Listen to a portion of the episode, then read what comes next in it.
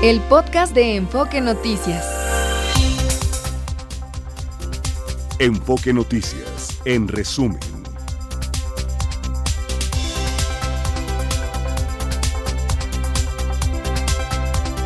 Viernes 2 de febrero, segunda edición de Enfoque Noticias, en la colonia Granjas México, alcaldía Iztacalco, policías capitalinos aseguraron un predio utilizado como bodega para extraer y almacenar grandes cantidades de hidrocarburo robado. Fueron detenidos tres hombres y dos de ellos ucranianos. Fue detenido un cuarto implicado en el secuestro de cuatro trabajadores de una bodega de pollo en Toluca, Estado de México, que ocurrió el 22 de diciembre. Eh, el sujeto fue identificado como Ángel Antonio. En Michoacán fue detenido Alberto García Flores, alias La Peggy, operador del cártel de los Viagra en Apatzingán y Buenavista, encargado de cobro de extorsiones a empresarios y productores de limón. Y así como este, mmm, muchísimos más, no solo, no solo extorsionando a productores de limón, estamos hablando de Michoacán, también a los de aguacate. En el marco del Día Mundial contra el Cáncer, que se celebra este domingo, el INEGI informa que en 2022 se registraron 89.574 defunciones por tumores malignos en el país. El primer fin de semana largo del año alcanzará una derrama económica de más de 46 mil millones de pesos, estima la Secretaría de Turismo. Tan solo la derrama esperada por concepto de hospedaje es de 4.263 millones de pesos. Este domingo el gobierno federal inaugurará la autopista Barranca Larga Ventanilla en Oaxaca beneficiará a más de 100.000 habitantes de la región y reducirá casi cuatro horas el recorrido de Oaxaca a Puerto Escondido, que antes era de seis horas. Es un proyecto carretero, saben ustedes, que se inició hace 15 años y no se terminaba y no se terminaba. Son 104 kilómetros de longitud, tuvo una inversión global de más de 10 mil millones de pesos y por fin lo terminaron. Ojalá que lo hayan hecho bien desde que se inició hace 15 años. Ojalá y que no nos pase como con la carretera Acapulco, la autopista, que quedó tan mal hecha y se la pasan reparándola y, y eso ha provocado accidentes. Entonces, bueno, de todas maneras es una buena noticia que algo en esta administración sí se termine, aunque se inició hace 15 años. Quiero agradecer a todas las personas que nos escuchan y que se comunican. Nico New, así firma, Dice que, le gusta eh, Enfoque Noticias y que nos saluda desde la Perla Tapatía y que tengamos buen fin de semana. Paisano le voy a decir, a Nico New, paisano. Eh, allá en la Perla Tapatía, muchas gracias eh, por escucharnos y por comunicarte que tú también pases lindo fin de semana. ¿Quiénes más se han comunicado? Además del paisano, queremos agradecer a Frida, a ese San, a Lauris, a Petón, a Lourdes Gutiérrez y a Isabel T. Herrera por interactuar la primera hora con nosotros aquí en tu X, Adriana. Ya son ya son las 2 con 8 minutos, tenemos 22 grados la temperatura. Al poniente de la Ciudad de México, hoy no está tan nublado como ayer, ayer nublado, pero de todas, por ahí lloviznó, sí. brisneó como... Chubasco aislado, según esto. O sea, aquí sí, allá no, pero a nadie, a nadie nos constó ni el aislado. Tal vez los coches sucios pueden ser eh, testigos de lo que pasó, pero no, no, no fue tan relevante el chubasquillo que cayó. Es cierto. Y hoy se supone que era una tarde parcialmente nublada, aquí está parcialmente soleado. Sí. Sí. Bueno, pues vamos a una pausa.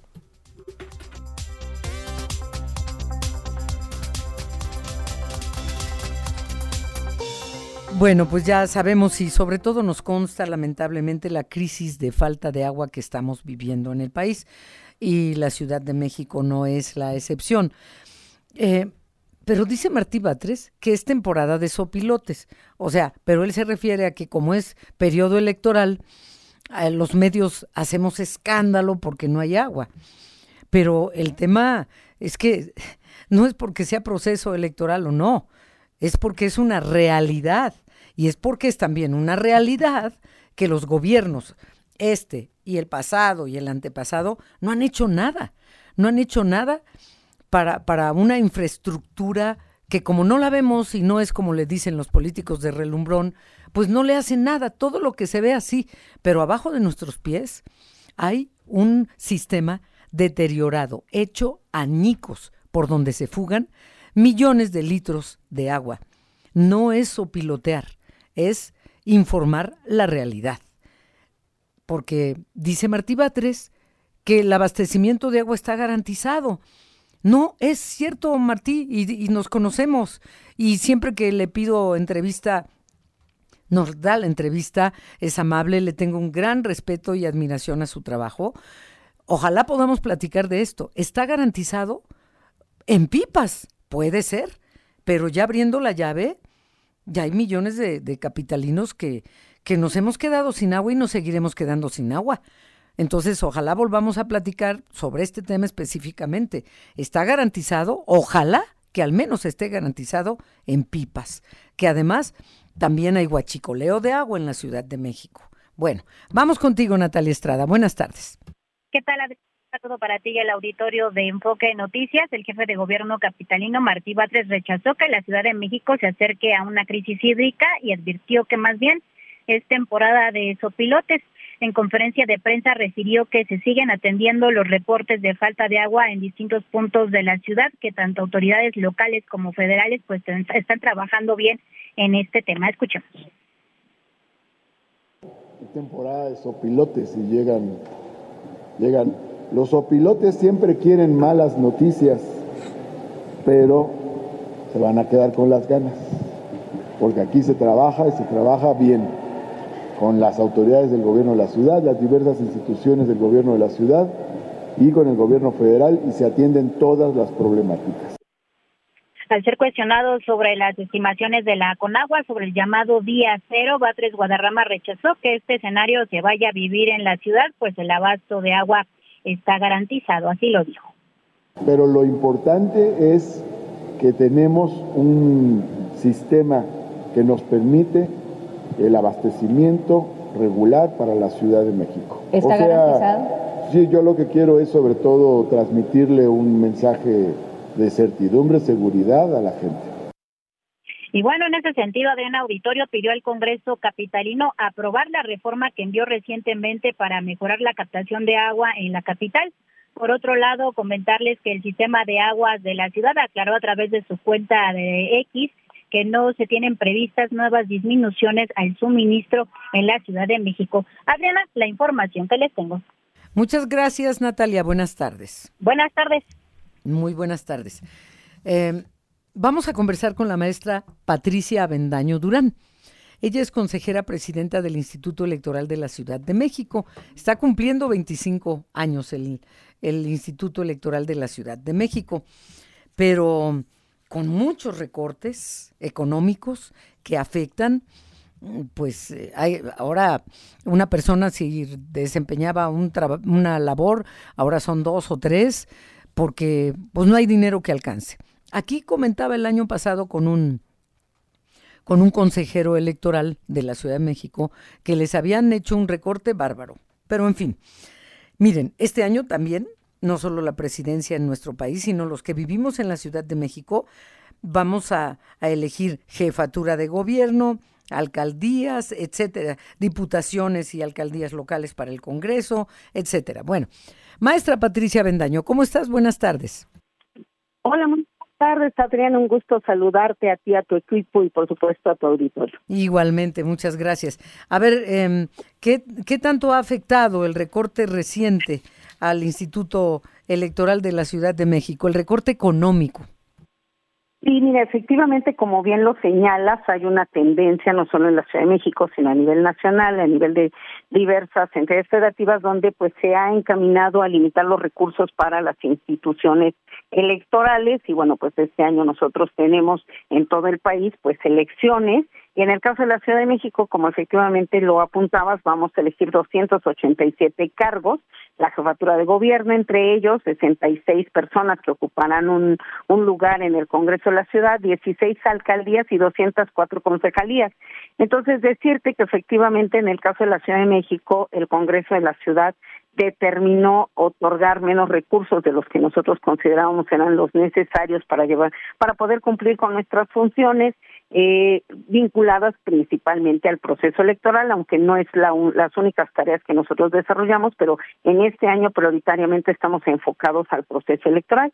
Nosotros ya llevamos a cabo un ajuste y también hicimos saber a las autoridades de la ciudad, bueno, pues que la, manera en que nos iba a afectar este importantísimo recorte de, pues, de, los recursos que estábamos solicitando. Y entonces pues pudimos lograr eh, eh, que todavía nos otorgaran eh, para efectos del, año 2023 una ampliación presupuestal a finales de año para poder comprometerlas para la compra de las boletas electorales.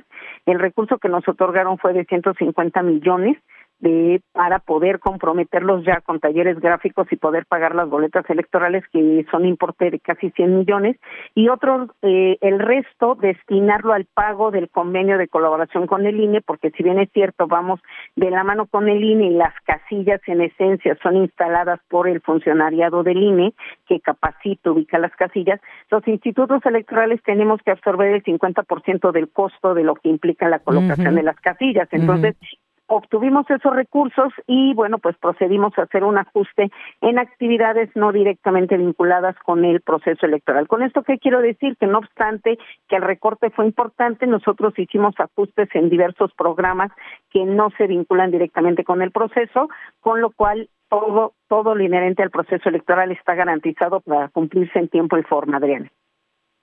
Sí, sí, sí, pero bueno, lamentablemente así fue, igual con el INE, etcétera. Pero el trabajo se tiene que hacer, Patricia Bendaño Durán, y lo están haciendo, ¿no? Eh, por primera vez se va a poder votar desde prisión preventiva y postración. Eh, a ver, por favor, ¿le quieres decir a nuestro auditorio? Además, allá hay carátulas en, en braille o en braille, hay lupa para boletas electorales, hay urnas para sillas de ruedas, a ver, y otras cosas más. Así que, por favor. Claro, muchísimas gracias. Este, sí, por supuesto, comentarte, Adriana, que bien como lo mencionabas a lo largo de estos 25 años de existencia del Instituto Electoral de la Ciudad de México, nosotros nos hemos enfocado en garantizar la accesibilidad de eh, por muchos mecanismos de las personas que tienen alguna discapacidad. Por ejemplo, contamos, como ya se mencionaba, con una lupa Fresnel para quien tiene eh, alguna discapacidad. ¿Lupa alguna qué dijiste? Lupa Fresnel se llama. Ese es el nombre técnico, pero es una lupa del tamaño de una hoja, tamaño carta, que se ah. coloca encima de la boleta ah, Una lupota, pues. Sí, es una lupa del tamaño de una hoja, se puede colocar encima de ah, la boleta electoral y de esta manera, efectivamente, lupa Fresnel se coloca y puede ser más visibles los nombres de las personas candidatas, así como de las fuerzas políticas que están colocadas en las boletas. Entonces, esta mm. lupa se agrega a los paquetes electorales y se les entregan a las personas al momento de que acuden a votar para que puedan tener mayor facilidad de dar lectura a las eh, diversas propuestas de mm, nombres de candidatas y candidatos. También contamos nosotros con una mascarilla braille que eh, de la misma manera es una hoja de cartón que trae grabados en este lenguaje que se coloca sobre la boleta electoral en donde las personas que son completamente carecen de la de la visión, que son invidentes pueden si conocen este lenguaje poder leer cuáles son las eh, propuestas de cada de cada fuerza política y los nombres de las y los candidatos. Ese es otro de los aditamentos que tenemos. De igual manera, contamos con un, un dispositivo que se llama sello X, que para las personas que carecen de alguna de las extremidades superiores, te lo puedan colocar a través de un dispositivo plástico para con su muñón poder colocar la votación o el sello X, y la, la marca X sobre la fuerza política de su preferencia. Y de la misma manera contamos con canceles, que son estos lugares con cortinillas donde uno se introduce en secrecía para marcar eh, la persona que es de su preferencia.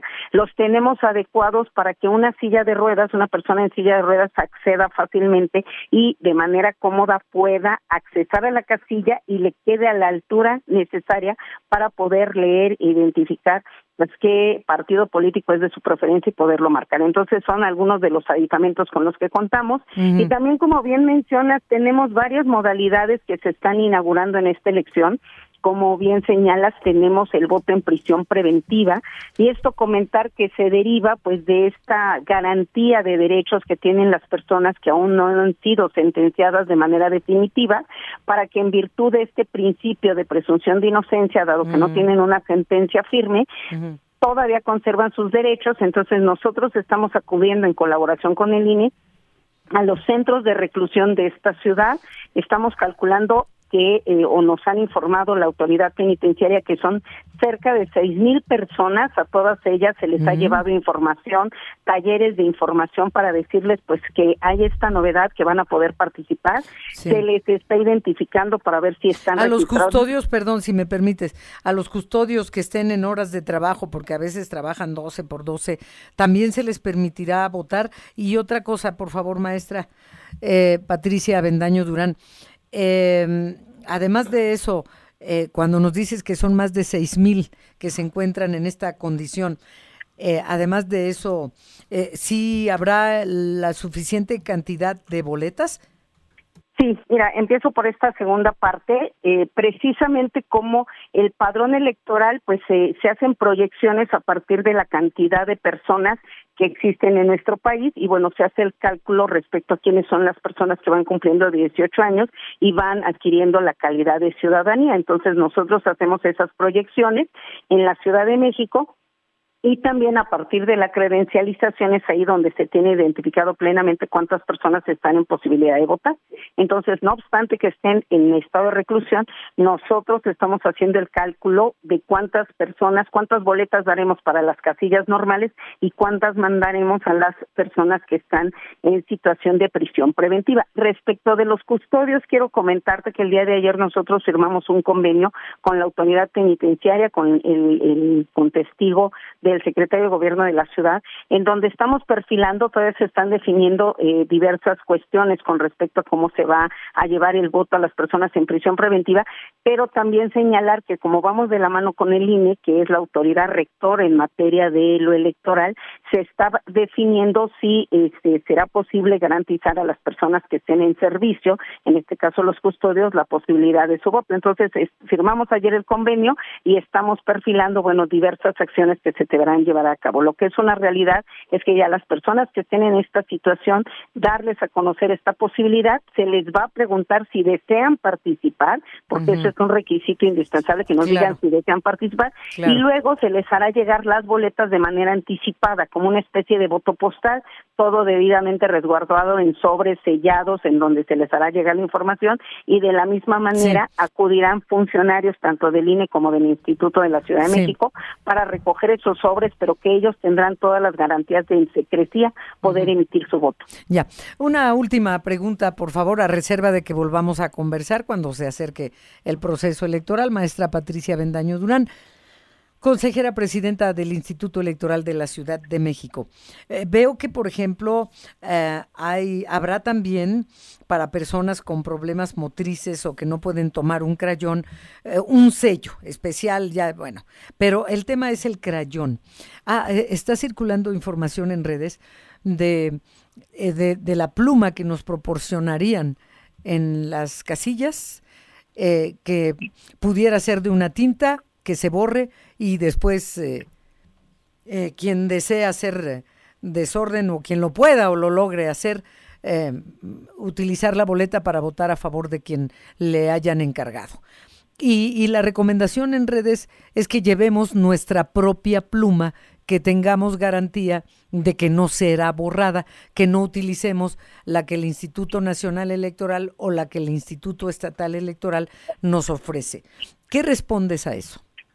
Es totalmente válido, no es la primera vez que ocurre, ya por lo menos tengo memoria que en dos elecciones previas se empezó a circular, eh, digamos, este rumor y lo que nosotros les decimos al ciudadano es que efectivamente puede llevar la pluma de su preferencia, no es un requisito que sea a través del crayón o la pluma que nosotros les proporcionamos, pueden llevar el, el, marcador que consideren más adecuado, lo importante es que plasmen en la boleta la decisión que tienen de su preferencia de la fuerza política o candidato que consideren es la mejor opción para ellos.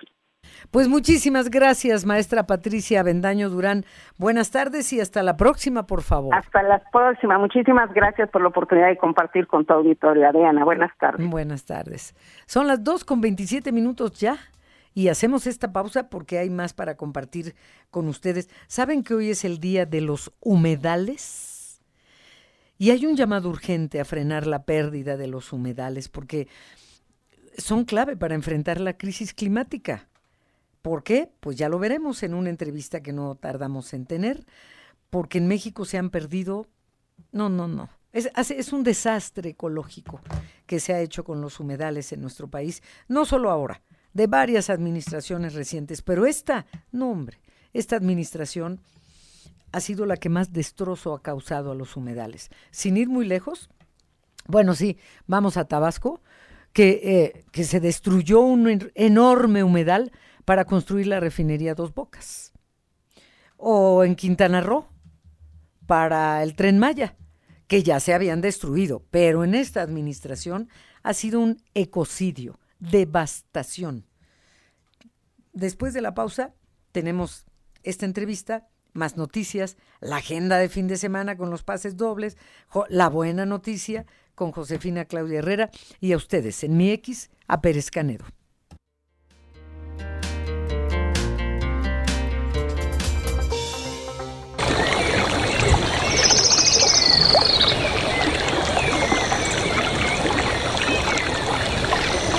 Pregunta Rocío que si este sonido para ambientar y enmarcar la entrevista suena como humedal.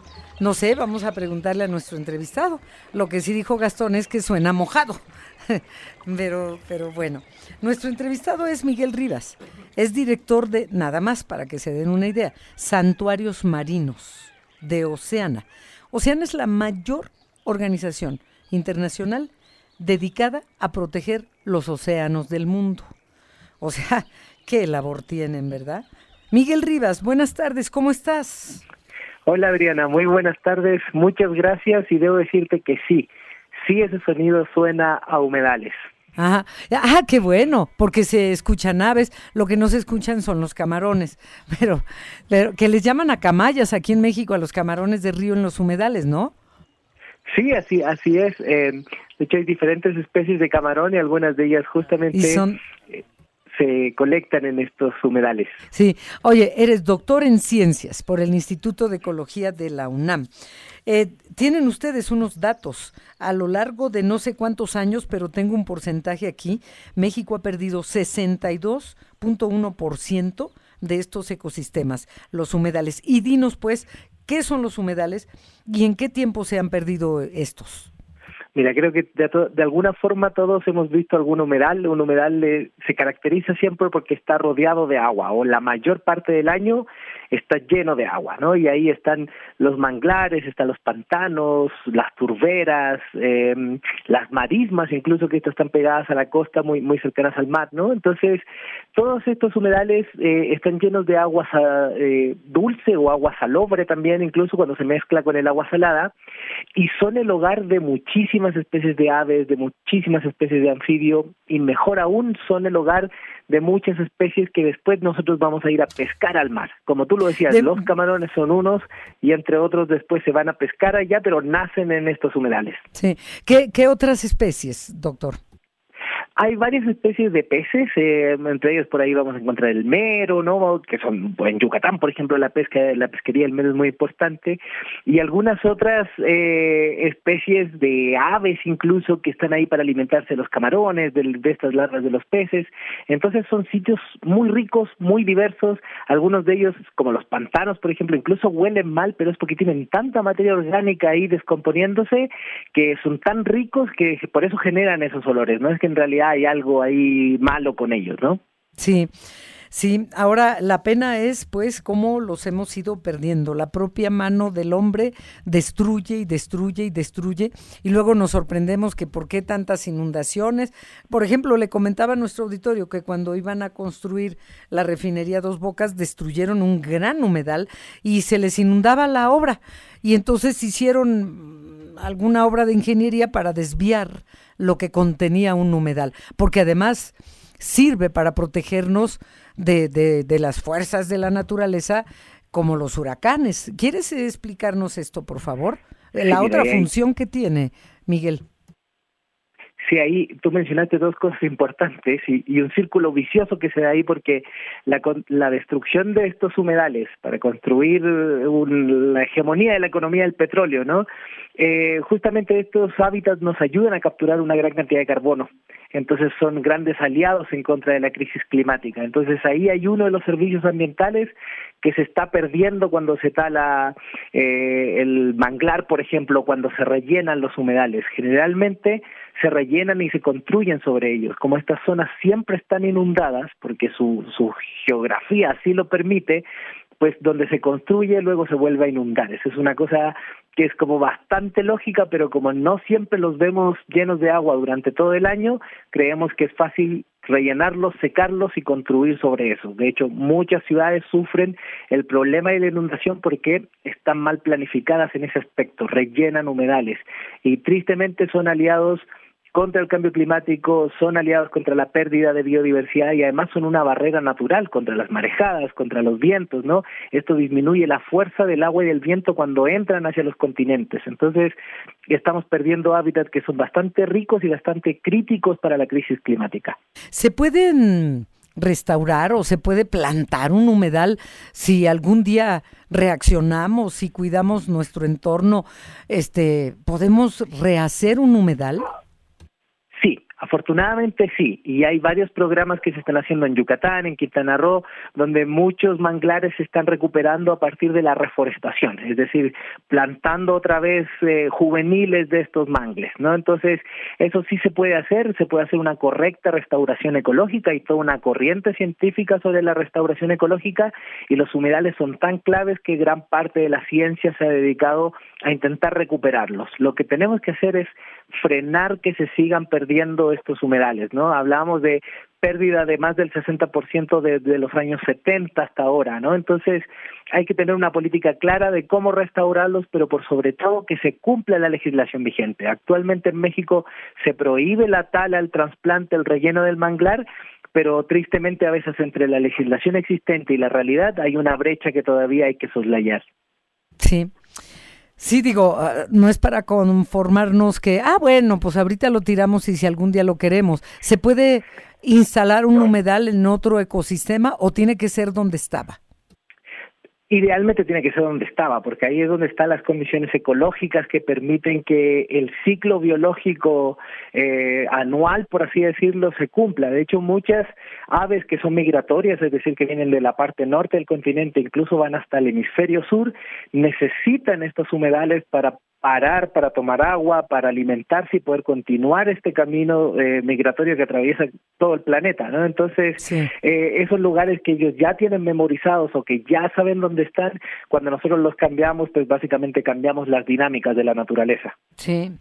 Eh, y, lo que me llama la atención cuando veía la página de, de ustedes, donde tú eres director de santuarios marinos, Oceana, es ver imágenes de jóvenes de jóvenes participando, de jóvenes comprometidos, de jóvenes con conciencia que los adultos eh, no recibimos educación en las escuelas o, no teníamos conciencia de la importancia de cuidar el ecosistema. Eh, y me gusta ver, al, bueno, tú eres un hombre joven, eh, aunque ya seas doctor en ciencias por el Instituto de Ecología de la UNAM, pero eres un hombre joven y jalas a más jóvenes, ¿no? Esto es, esto es hermoso. Ojalá ustedes puedan hacer algo porque los más mayores, los mayores, pues hemos causado mucho daño. Te agradezco mucho, Adriana, esto que comentas, porque justo lo que queremos es que la gente se sume a la conservación del océano. El océano no solo es el agua, comienza en la línea de costa donde están los humedales, y ahí es donde nosotros podemos generar la abundancia que regula el clima en el planeta, que nos da de comer con las proteínas abundantes y con muchos nutrimentos que vienen del mar. Entonces, sumar a la gente joven a esta acción, a proteger los océanos, es cuidarnos a todos y a todas, ¿no? Y esa es una misión que creo yo ningún gobierno ni ninguna persona debería estar en contra, puesto que es un bien para todos, ¿no? Sí, tienes toda la razón. Ahora yo digo, veo que en la, en la página que hay muchos jóvenes con eh, en, en este proyecto de santuarios marinos, pero los no tan jóvenes o la edad que tengan, si se quieren unir, serán bienvenidos también, lo sé, Miguel. Absolutamente. De hecho, la gente si visita nuestra web, que es mxoceana.org, o si nos sigue en redes sociales como Oceana México, va a encontrar muchas actividades, algunas peticiones incluso que nosotros le pedimos que la gente se sume para poder demandar a, la autoridad los cambios que la naturaleza necesita, en este caso para recuperar los océanos. Desde Oceana somos convencidos de que cuando se recupera el océano podemos generar actividades económicas sostenibles para la gente, para las comunidades locales y que todos podemos vivir de estos alimentos que nos genera el mar, comamos pescados o no, de alguna forma eh, mucho del ganado eh, se alimenta con harina de pescado, entonces indirectamente nosotros estamos involucrados con la riqueza del mar. Lo importante es conocerlo, conservarlo y si se suman a, a estas causas que tiene Oceana, estamos seguros que vamos a tener océanos más saludables. Pues muchísimas gracias, doctor Miguel Rivas. En otra ocasión, tú como doctor en ciencias y encargado de santuarios marinos de Oceana, México, eh, te, pediremos que, que nos des una conversación para, para nuestro auditorio sobre la basura que hay también en el mar, las islas de basura en el Pacífico, del tamaño de Texas, etcétera. Eh, ¿Cuánto daño hacemos los humanos? Muchas gracias, doctor Miguel Rivas. Buenas tardes. Gracias a ti, Adriana. Buenas tardes. Gracias. Vamos contigo, Gerardo Cedillo, porque hay calificaciones por parte de los habitantes de Yucatán, Aguascalientes y Nuevo León que evalúan muy bien a sus eh, policías a nivel nacional. Eh, ¿Cuál es la mejor y cuál es la peor calificada? Gerardo Cedillo, buenas tardes. Hola, ¿cómo estás, Adriana? Un saludo a ti y al auditorio. Pues en el país las policías estatales y municipales de Yucatán, Aguascalientes, Nuevo León, Baja California Sur, Oaxaca y Nayarit fueron las mejor evaluadas por la ciudadanía en 2023, mientras que la Ciudad de México, Baja California y el Estado de México, Chihuahua y Morelos son las peor evaluadas y las que peor percepción ciudadana tienen. Los datos, Adriana, se desprenden de un estudio del Instituto Belisario Domínguez del Senado, denominado Algunos aspectos de las policías mejor evaluadas por la ciudadanía que se basa en los datos de la encuesta nacional de victimización y percepción sobre seguridad pública, la famosa ENVIPE, donde se refiere que las cinco entidades con mayor confianza ciudadana en sus policías estatales fueron Yucatán, con 76.4%, Aguascalientes con 73.4%, Nuevo León con 72.5%, Oaxaca 72.2% y Nayarit con 68.4%.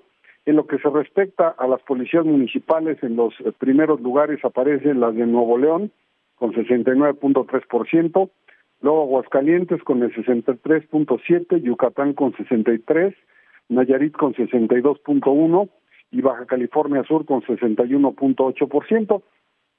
Adriana, comentarte que ante la situación de inseguridad y delincuencia, las cinco policías estatales mejor evaluadas por los ciudadanos fueron las de Yucatán, tiene 83.4%, luego está Oaxaca, Nuevo León, Aguascalientes y Baja California Sur. En cuanto a las policías municipales, fueron las de Yucatán, Nuevo León, Oaxaca, Baja California y Colima. Eh, en contraste, las policías de la Ciudad de México, eh, pues tienen un nivel de confianza ciudadana del 44.9%, también Baja California con el 43.7%, es decir, están reprobadas y el Estado de México apenas de panzazo, Adriana pasó con el 50.5%, pero pues son las tres peores policías según este informe, las policías eh, de, eh, de, sus alcaldías también o municipios están reprobadas eh, según reporta este estudio respecto a la percepción ciudadana de la existencia de corrupción, las entidades federativas donde la ciudadanía percibe menos corrupción en su policía estatal fueron Nuevo León, Nayarit, Baja California Sur, Guerrero, eh, con eh, y Tamaulipas y las policías municipales eh, fueron Nuevo León, Oaxaca, Baja California, Colima y Nayarit. Las eh, policías con la percepción de mayor corrupción de acuerdo a los ciudadanos son la Ciudad de México, otra vez, Quintana Roo y Morelos. En promedio, el salario digno mensual a nivel nacional de los policías fue de 15.855 pesos, es el promedio, Adriana, pero desde luego la policía eh, pues mejor pagada es la de, son las de Nayarit, Nuevo León, Yucatán. Los salarios fueron o rondaron por ahí de los 17, 18 mil pesos y desde luego, pues eh, Adriana, esto nos habla de que efectivamente, pues parece que la percepción ciudadana eh, no no empatiza con lo que pues muchos políticos dicen a nivel nacional del desempeño que tuvieron a cargo precisamente de eh, pues eh, los gobiernos estatales o de la Ciudad de México. Ahí pues, está, Adriana, mm. el estudio desde luego está ahí disponible en nuestra página de internet completo y bueno, pues para que se den una idea efectivamente de cómo está la percepción ciudadana de acuerdo a este estudio del Instituto Belisario Domínguez que está basado, insisto, Adriana, en el en el en el MVP, vamos. Muchas gracias, Gerardo. Buenas tardes. Hasta luego, Adriana. Eh, me sorprendió mucho la noticia que les voy a presentar a continuación porque, pues lamentablemente sabemos que hay asesinatos todos los días mm, por diversas causas, no solo la delincuencia organizada. Pero lo que nos va a informar desde Guanajuato Esaú González eh, son cinco personas muertas, pero las cinco fueron estranguladas. ¿Cómo estuvo eso, Esaú? Buenas tardes. Adriana, así es. Muy buenas tardes a ti y a todo el de Enfoque Noticias. Hace un par de horas, pues cinco personas fueron asesinadas a balazos, están estranguladas sus cuerpos fueron abandonados en la comunidad Rancho Nuevo de Potreros, en Pénjamo. Las víctimas estaban regadas en una zona de casi una hectárea de terreno. Según el reporte de la Policía Municipal, a las 11 de la mañana, once y media de la mañana, por medio de emergencias 911 recibieron un llamado en el que se informaba que en un camino de terracería estaban varios cuerpos tirados en este lugar, en las parcelas pertenecientes a esta comunidad de Rancho Nuevo de Potreros, en los límites eh, con Michoacán. Por la llamada carretera de herradura fueron localizadas cinco víctimas que a simple vista pues presentaban signos de haber sido estrangulados y que presentaban diversos impactos de bala. Elementos de las fuerzas de seguridad pública del Estado, la Guardia Nacional y la Policía Municipal acoronaron este lugar, mientras que la par personal del Servicio Médico Forense y del área de criminología recababan datos relacionados a las identidades de las personas asesinadas, así como la relación de las distancias y otros indicios que pudieran ayudar en esta investigación, porque pues lo comentado es que estaban regadas en diferentes puntos. Este es mi reporte. Muchas gracias, Esaú. Buenas tardes. Esaú, gracias. Eh, por favor, Gastón, vamos a, saludar a nuestro auditorio, ¿sí? Así es, Adriana. Durante esta última hora nos han eh, interactuado con nosotros. Bueno, gracias a Mari Rivera porque nos dice que es el mejor noticiero. Felicidades. Ay, gracias, Mari. También a Judith, a Lucero73, a Tania Valencia, a Ale Martz, Sergio Lucambio y la mismísima Mari Rivera. Muchas gracias, Mari. Y en especial a Rosalvira Vargas que nos manda un saludo y dice que ya me den un programa de cine.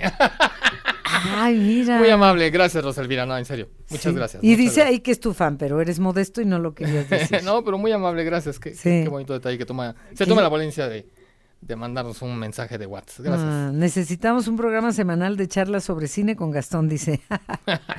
sí. Muchas gracias. Ya no es suficiente con una cápsula. Ay, qué hermoso. qué lindo. Firma tu mamá. Ah, sí. Margarita. Alias mi madre. Firma Margarita, su, tu mamá. No, este, oigan, eh, ¿vamos ya con Josefina? Ay, qué bueno, sí. La buena noticia con Josefina Claudia Herrera.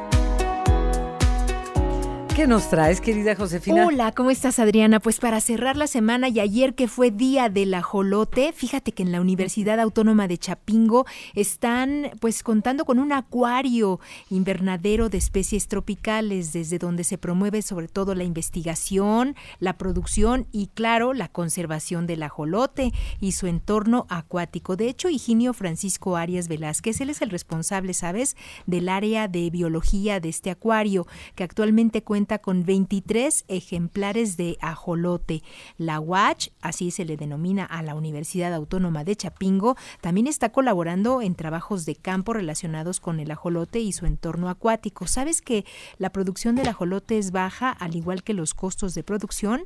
Por lo que empezar un programa de conservación es muy factible para algunas comunidades. Entonces, por eso se dieron a la tarea de hacer este desarrollo y de este acuario en específico. Además, las acciones aves están realizadas con la producción del aguautle, este alimento prehispánico derivado del agua de Texcoco que ayuda y claro, de alguna manera le colabora a lo que es eh, la alimentación del ajolote. Y esto, bueno, pues en la Universidad de Chapingo, pero también en la UNAM tienen una campaña en este 2024 para preservar el ajolote en Xochimilco. Así es que todos a la batalla de conservar este maravilloso maravilloso animalito endémico de nuestro país. Sí, es una belleza.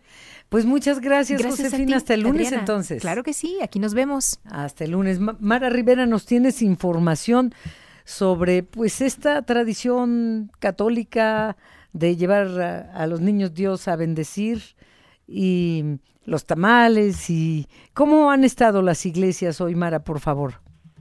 Sí, Adriana, auditorio de Enfoque Noticias, católica y prehispánica, esta tradición, ese 2 de febrero, Día de la Candelaria, donde pues se combina esto, eh, estos dos temas. Y bueno, pues sí, sin duda, eh, las iglesias, Adriana, pues por el momento no tan eh, recurridas, porque pues prácticamente es en la tarde cuando cuando vemos, es más, a las 7 de la noche están programadas misas, por lo menos aquí en el centro histórico.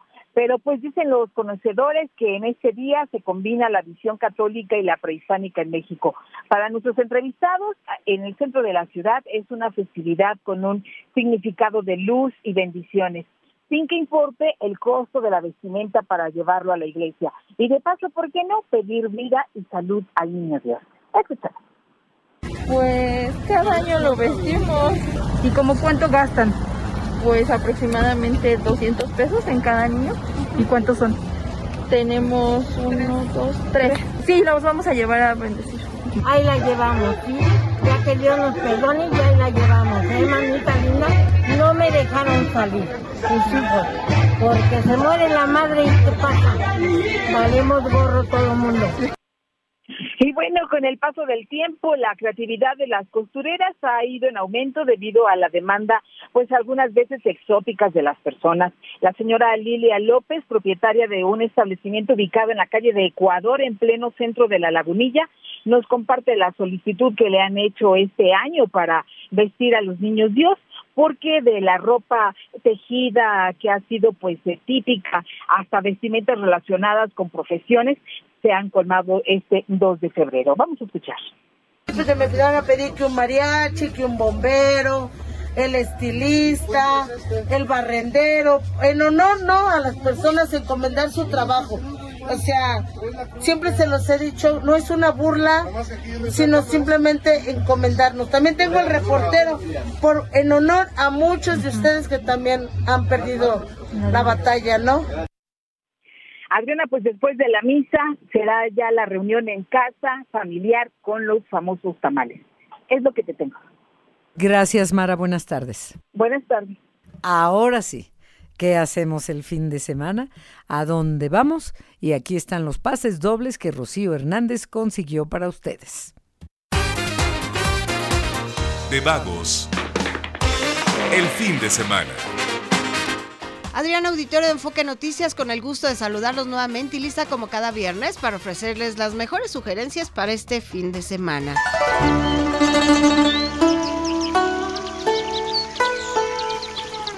Centro Nacional de las Artes será sede por tercer año consecutivo del Festival Cultural de Año Nuevo Chino, Dragón de Madera. Este se realizará el sábado 3 de febrero y continuará con un nutrido programa de actividades hasta el 4 de marzo.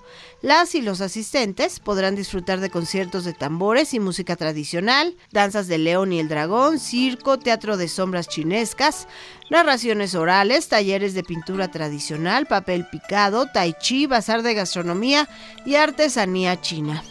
Este año dentro de la curaduría del festival se integra un espectáculo de sombras chinescas de la compañía de títeres Banyan, el cual entrelaza las cosmovisiones chinas y mesoamericana, así como las narraciones orales en Cuento de Dos Mundos, eso con el colectivo Cuenteras de aquí y allá, que presentará leyendas típicas de las culturas china y náhuatl a través de la técnica Kamishibai, en narración textil y narraciones escénicas con músicos. Las actividades de esta tercera edición del Festival Cultural de Año Nuevo Chino se llevarán a cabo desde el sábado 3 de febrero hasta el próximo 4 de marzo. El Ballet Folclórico de México de Amalia Hernández regresa al Teatro de la Ciudad Esperanza Iris, bajo la dirección general del maestro Salvador López López.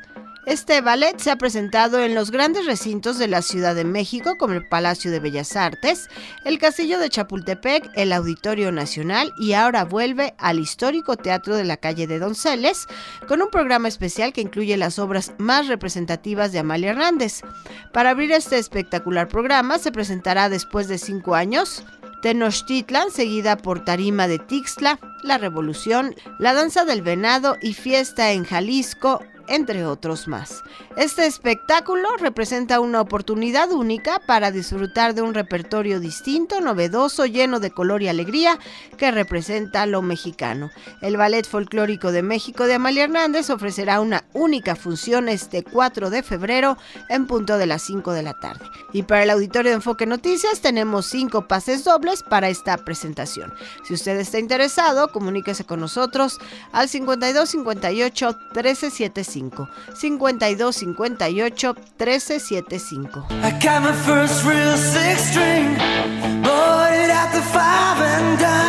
Después de seis años de ausencia, el cantautor canadiense Brian Adams regresa a México para presentar su gira An Evening with Brian Adams. Este concierto se llevará a cabo este jueves 8 de febrero en la Arena Ciudad de México. Adams es uno de los artistas más populares del mundo con una carrera que abarca más de cuatro décadas. Es conocido por canciones emblemáticas como Summer of 69, Heaven y Everything I Do, I Do It For You.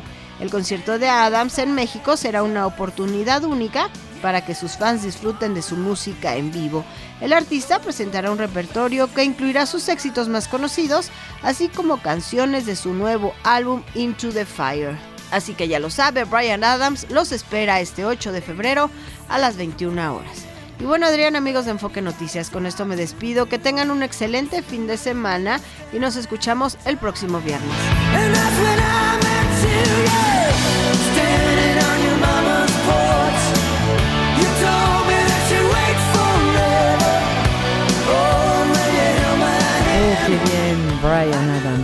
Oigan, doña Margarita, tu mamá, mi madre. Es la señora que trabaja de tu mamá y vaya qué trabajo tan arduo. Nos comparte este, esta oda al tamal. O oh, tamal, muchas gracias Margarita. O oh, tamal de fina masa mantecada, que aumentas la lonja, el cachete y la papada. Eres más que un copo suculento en hojas de maíz envuelto. Eres tradición, compañía, recuerdo, ya sea solito o con un bolillito, con un champurrado o rico atolito. Los muy fufurufos te piden gourmet, los cuates del barrio te comen de pie, ya sea en familia o en total soledad. No hay quien se resista al sabor de un tamal. Feliz día de la casa. Ay, Autor desconocido, o sea, si, el autor se. ¿Qué se, me hace que fue tu mamá la que.? no, espero que no. No es poeta tu mamá. No, no. Pero gracias. aptitudes, pero el poema no se le da. Margarita, mamá, gracias. Gracias por, por compartirnos esta oda al tamal. Ya nos vamos. Excelente fin de semana para todos. Buen provecho. Pásela rico, no va a llover, disfrute su fin de semana. Gracias, Gastón. Yo soy Adriana Pérez Cañedo. Muchas gracias. Buenas tardes. Hasta el lunes a la una en punto. El podcast de Enfoque Noticias.